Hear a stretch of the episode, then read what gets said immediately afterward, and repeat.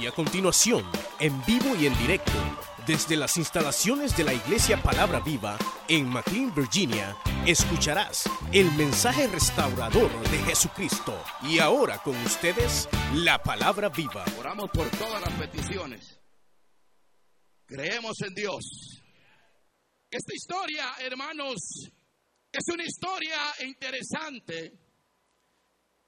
La Biblia habla, hermanos, que Jesús, la Biblia habla que Jesús vio a un hombre ciego de nacimiento. Y el Señor, hermanos, hace un milagro sorprendente porque lo sana de los ojos. Él había nacido ciego. Cuando Jesús está cerca de este hombre, la Biblia dice que los discípulos le preguntaron y le dijeron, ¿quién pecó? ¿Este o sus padres? ¿Por qué él nació ciego? Y Jesús respondió, y el Señor responde y contesta, y dice, no es que pecó este, ni sus padres, sino para que las obras de Dios se manifiesten en él. Dando a entender el Señor que este hombre estaba ciego, pero llegaría un momento en la vida de que a través de un milagro en la vida, Dios se iba a manifestar y Dios iba a ser glorificado. Jesús dijo, este hombre nació ciego, pero no se va a morir ciego. Y dice que Jesús escupió en tierra.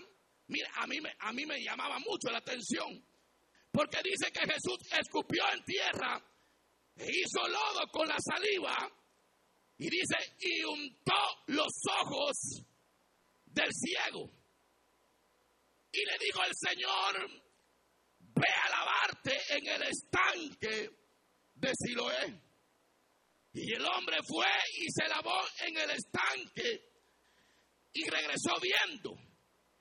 Pero cuando yo meditaba en estos versículos, me imaginaba a este hombre caminando hacia el estanque de Siloé, que la Biblia dice que traducido quiere decir enviado fue por el Señor.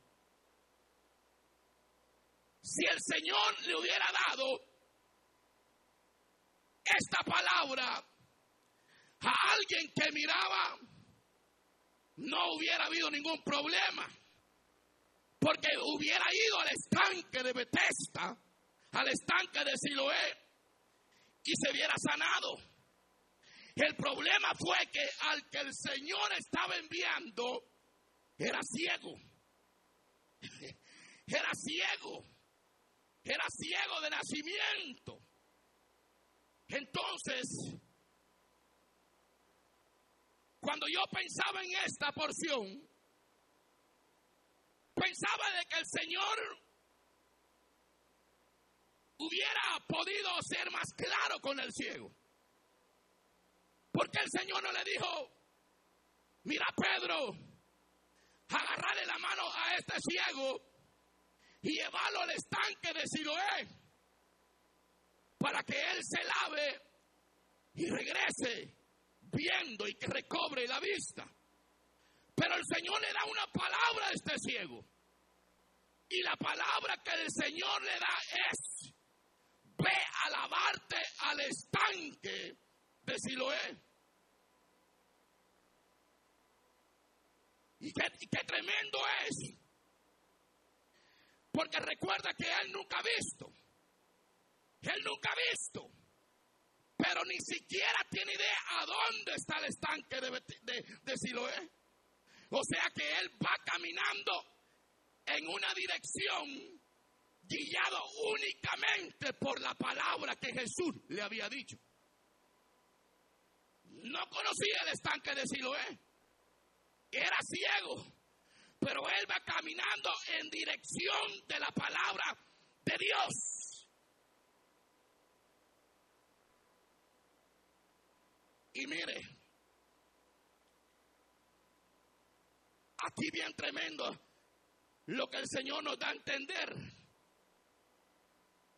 Porque el Señor, hermanos, puede glorificarse de diferentes formas a la vida de las personas. Si ustedes se dan cuenta, el Señor, algunos ciegos, Él los sanó. Les ponía las manos sobre, sobre ellos y recibían la vista. Por ejemplo, a Bartimeo, el Señor lo sanó.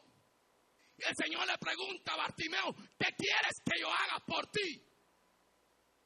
Y Bartimeo le dice, Señor, yo quiero recuperar la vista. Y al instante recuperó la vista. Y Bartimeo recibe la vista y comienza a ver. Pero este ciego para llegar al estanque de Siloé, haber, hermano, se haber enfrentado con muchos obstáculos en el camino. Primero, me imagino que haber topado con las paredes, haber topado con árboles, se haber trompezado cuando iba al estanque de Siloé porque no miraba. Pero me imagino que él se levantaba, se sacudía y seguía caminando hacia el estanque de Siloé. ¿O no es así? Yo pienso que es así. Pero algo que a mí no, que a mí me sorprendió es que, que quizás aunque él se presentó con, con situaciones difíciles, él nunca dejó de caminar hacia el estanque de Siloé. Él siempre iba caminando porque yo me ponía a pensar que él decía, yo tengo que llegar al estanque de Siloé. Porque si yo llego al estanque de Siloé, voy a recibir mi milagro. Recibir mi milagro. Cuando yo pensaba en esto, pensaba cuántas personas comenzaron a caminar para llegar al estanque de Siloé, pero se quedaron a medio camino. Ya no pudieron seguir caminando. Quizás alguna crítica lo, lo detuvo. Quizás algún chambre. Quizás algún hermanito le metió zancadilla al hermano o a la hermana. Porque cuando la gente ve que alguien Dios lo está usando, lo primero que hace es meterle zancadilla. Usted sabía que la gente hoy en día no se alegra porque Dios levante a las personas y las está usando y que el Señor se glorifica en la vida de las personas. No. La gente se enoja cuando alguien, alguien Dios lo está usando. La gente se enoja. ¿Cuántas personas salieron hacia el estanque de Siloé y se quedaron en el camino? Ya no llegaron. Se quedaron sin fuerzas. Se quedaron esperando la, la, la promesa. Ahí se quedaron a medio camino. Pero a medio camino no hay nada. Porque el ciego sabía que si llegaba al estanque de Siloé, ahí iba a recibir el milagro que él necesitaba para recuperar la vista. Porque no es fácil. No es fácil. Caminar en el Evangelio de Cristo no es fácil. No todo es color de rosa. Porque si a uno le dijera, mira, vas a venir al Evangelio de Cristo y mira, solo tu vida va a ser de victoria y mira que nunca vas a tener pruebas, nunca vas a tener lucha, son mentiras. Al contrario, se levanta el diablo en contra de uno. Se levantan los hermanos en contra de uno. Se levantan los problemas, se levantan las situaciones.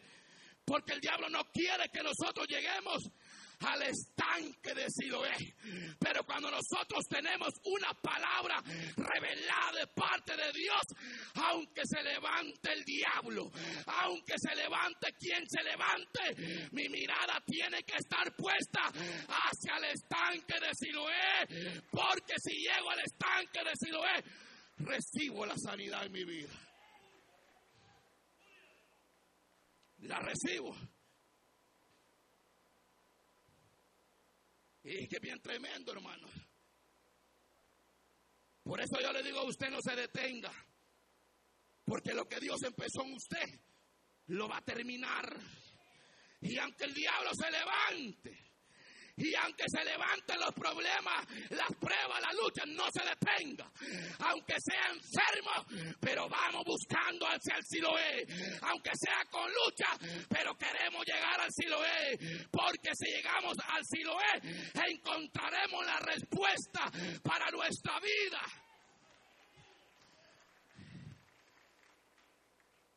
Que vamos a trompezar. Vamos a trompezar porque cuántos hermanos se trompezaron y se quedaron en el suelo.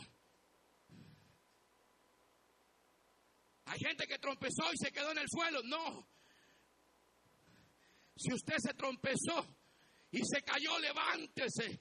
Sacúdase el polvo porque usted tiene que llegar a la meta que Dios le ha designado. Recuérdense que nosotros estamos en la mano de Dios y el que está en la mano de Dios todo es posible. Todo es posible. Recuerdo la vida de un joven. José. 17 años tenía el joven aquel. Y se le apareció el Señor. Y el Señor le dijo, vas a ser jefe vas a ser gobernador, vas a llegar a ser grande. Y José estaba pequeño, tenía 17 años. El Señor se le reveló y le dijo lo que él llegaría a llegar a ser, pero no le dijo el proceso que tenía que pasar. No le dijo el proceso porque si los pusieran el Evangelio de Cristo bonito solo de, de recibir bendiciones, cualquiera lo puede. Pero el proceso que tienes que pasar para llegar al final de la carrera es fácil. Es fácil. Porque le dijeron, le dijeron, vas a ser gobernador, vas a llegar a ser eh, como jefe, vas a llegar a alcanzar gran posición, pero no le dijeron que los propios hermanos lo iban a vender. No le dijeron que los propios cristianos lo iban a vender por 30 piezas. Pero no le dijeron, mira, te van a vender y te van a meter en la cisterna. No le dijeron que lo iban a meter en la cárcel. Pero saben algo que me impresiona de este joven, que no se detuvo. Él no se detuvo. Lo metieron a la cárcel. Él ahí estaba la presencia de Dios con él. Lo metieron en la cisterna. Ahí estaba Dios con él. Él tenía una palabra. Él tenía una visión clara. Dios le había dicho, tú vas a ser gobernador de Egipto. Y cuando hay una palabra, aunque se levante el diablo en contra de nosotros, llegaremos a recibir lo que Dios ha prometido en nuestra vida. Pero qué tremendo. Si no le, si le hubieran dicho el proceso, ¿ustedes creen que si nos hubieran dicho el proceso a nosotros de un principio, hubiéramos venido al Evangelio de Cristo? No. Si yo, yo he escuchado hermanos que dicen, cuando yo vine al Evangelio de Cristo, más problemas tengo. Y uno dice, pero ¿por qué será que mis hijos se portan así? ¿Por qué será que mi esposa hoy me responde? ¿Por qué será que hoy mi esposo está raro conmigo? Es que usted tiene que saber y yo tengo que entender que hay un enemigo. Que el enemigo no quiere ver la felicidad en un hogar. No quiere ver alegre al creyente, la cristiana. No los quiere ver. Él los quiere ver destruidos, acabados, derrotados. Pero que el Señor reprenda al diablo. Porque el que está con nosotros es más poderoso. El más poderoso que el que está fuera de nosotros. Por eso usted se gócese. Mire, cante alabanzas a Dios. Mira, lea salmos al Señor. Porque si Dios es con nosotros, ¿quién contra nosotros? Más poderoso es Dios. Dios es grande. Él es nuestro médico por excelencia. Mire, cuando la ciencia médica no puede llegar, ahí llega el Señor. ¿Sabe cuál es el problema de nosotros?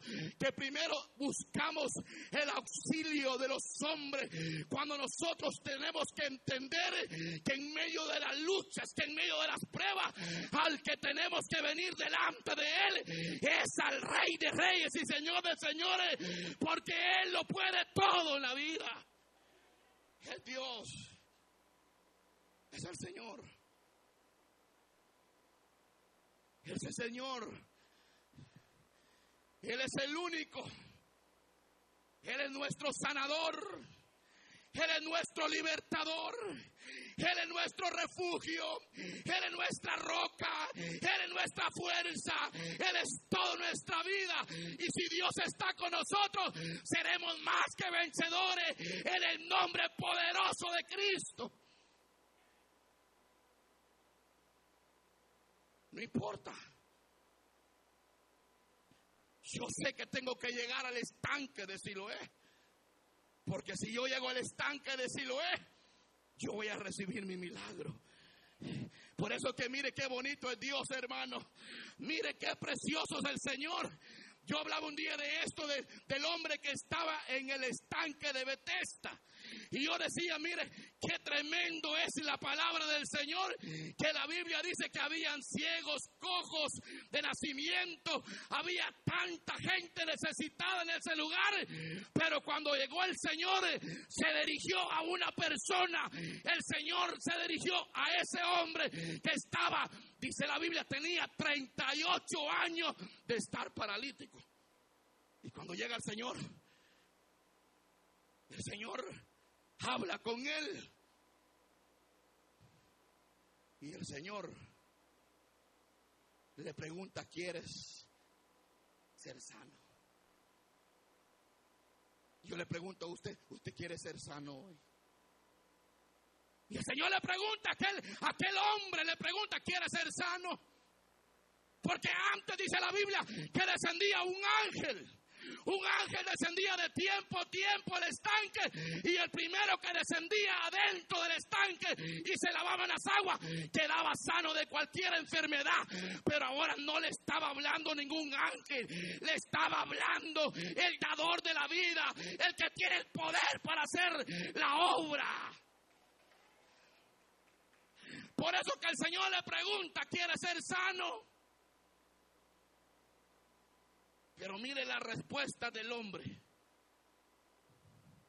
Estaba tan ciego, cegado, que no había distinguido que el que hablaba con él era mayor que el estanque. No estaba hablando con cualquier hombre.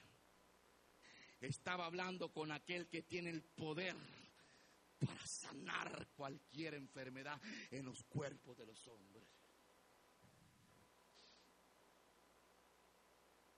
Y el hombre le contesta y le dice, yo no tengo quien me meta en el estanque. No tengo quien. Porque nadie puede hacer nada por eso dice la Biblia, maldito el hombre que confía en el hombre. Usted no tiene que andar confiando en el hombre. Usted cuando se enfrenta a situaciones de la vida, usted venga delante de la presencia de Dios, porque Él es perfecto y Él no falla y Él siempre está de nuestro lado.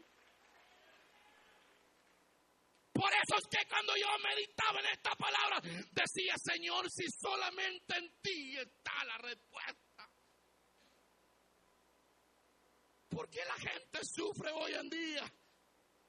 ¿Por qué la gente hoy en día tropieza con una y otra cosa?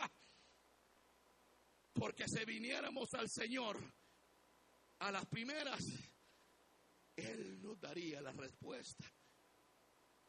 Y el problema es que cuando tocamos puertas, visitamos lugares donde no tenemos que ir Si uno lo primero que cuando uno se siente enfermo, ¿qué es lo que hace? ¿Qué es lo que hace cuando uno está enfermo?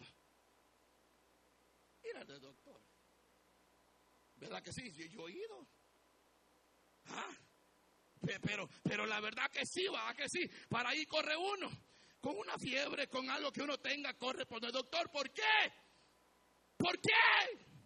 ¿Será que nuestro Dios no es poderoso? ¿Será que nuestro Dios no puede traer la sanidad a nuestros cuerpos? Claro que sí. Lo que pasa es que dejamos de creer en el Señor y nos enfocamos en los hombres.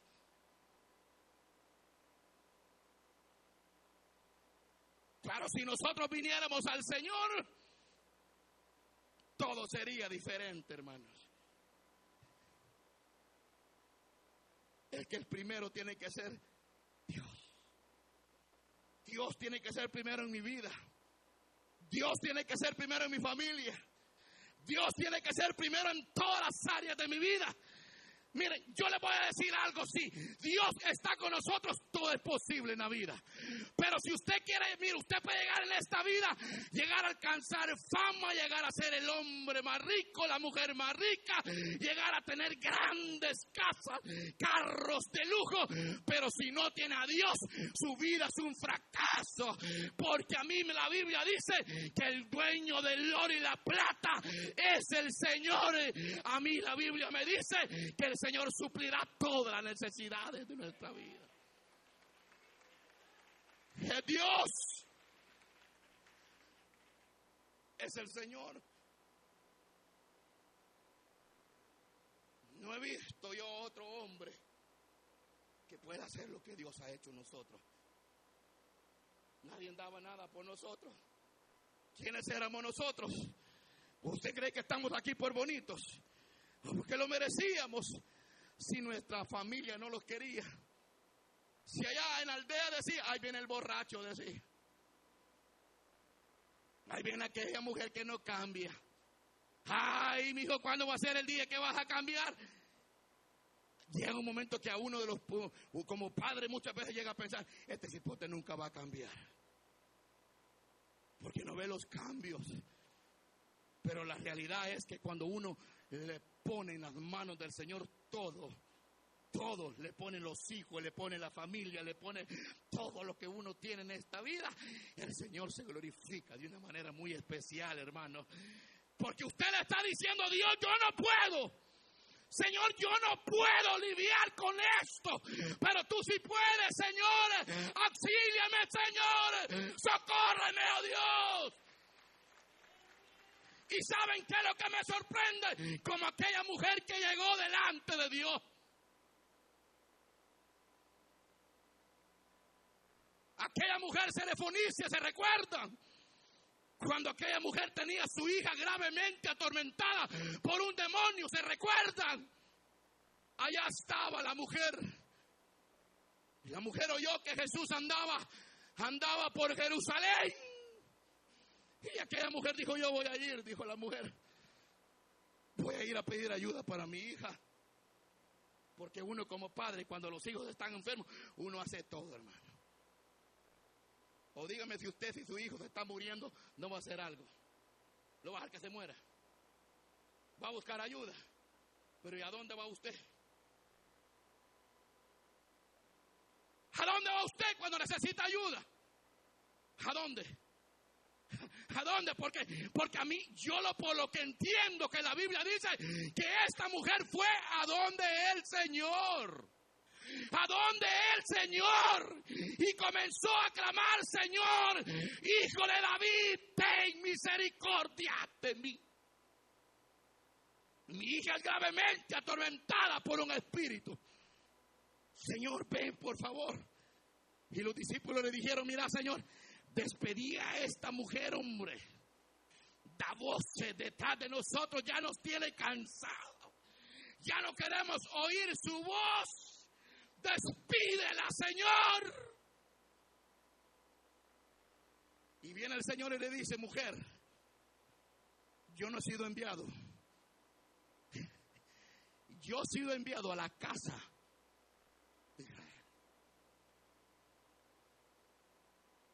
Pero aquella mujer no se detuvo. Siguió clamando. Siguió diciéndole, Señor, ayúdame.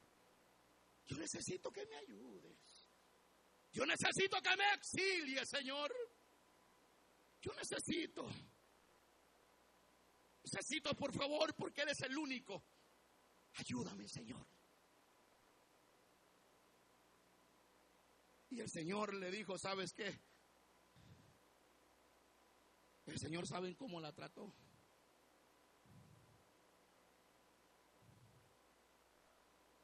No está bien darle el pan de los hijos a los perrillos. Si a usted lo tratan así, usted se va de la iglesia rápido. Se sacude el polvo y se va y dice, a mí nadie me quiere de la iglesia, nadie me quiere. Se va porque a como la trató el Señor que le dijo, mujer, no está bien. Dale el pan de los hijos de los perrillos. Pero aquella mujer con una fe firme le dijo, sí Señor, pero aún los perrillos comen de la migaja que cae de la mesa de sus amos. Mire qué tremendo es el Señor.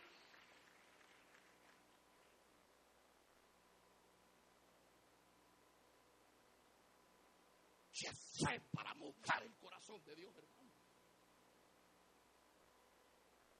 Tenía una fe firme de lo que quería. Ella sabía que Jesús estaba la respuesta. Pero no se dio por vencida. Siguió clamando. Y le salieron unas palabras que salen de lo más profundo del corazón cuando uno ya no tiene fuerzas. Cuando ya uno ya no siente fuerza para seguir adelante. Cuando ya el médico te dice, te vas a morir. Y usted comienza a llorar y a encerrarse en su cuarto. me voy a morir, me voy a morir, me voy a morir. Entra en depresión. Ya no quiere venir a la iglesia, ya no quiere congregarse, ya no quiere oír la palabra de Dios. Porque la noticia que recibió lo. Pero aquella mujer le dijo, Señor, Señor, socórreme, por favor. Yo ya no puedo más.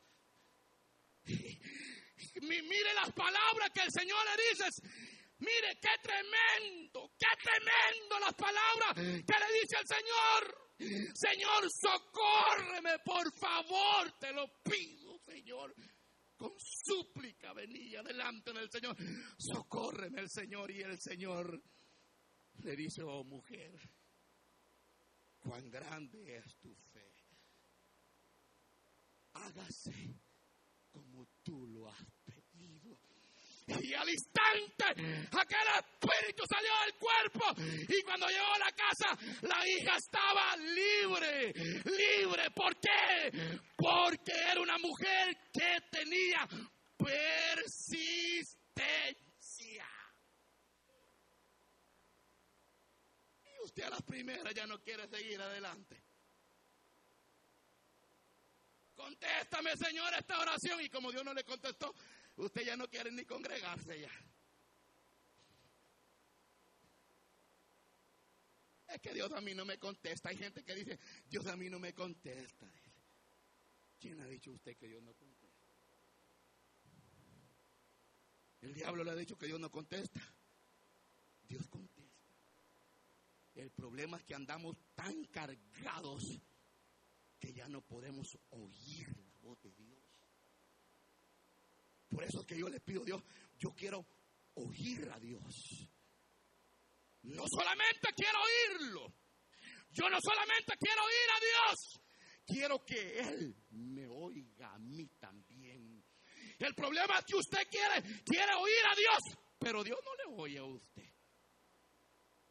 Y usted no oye a Dios.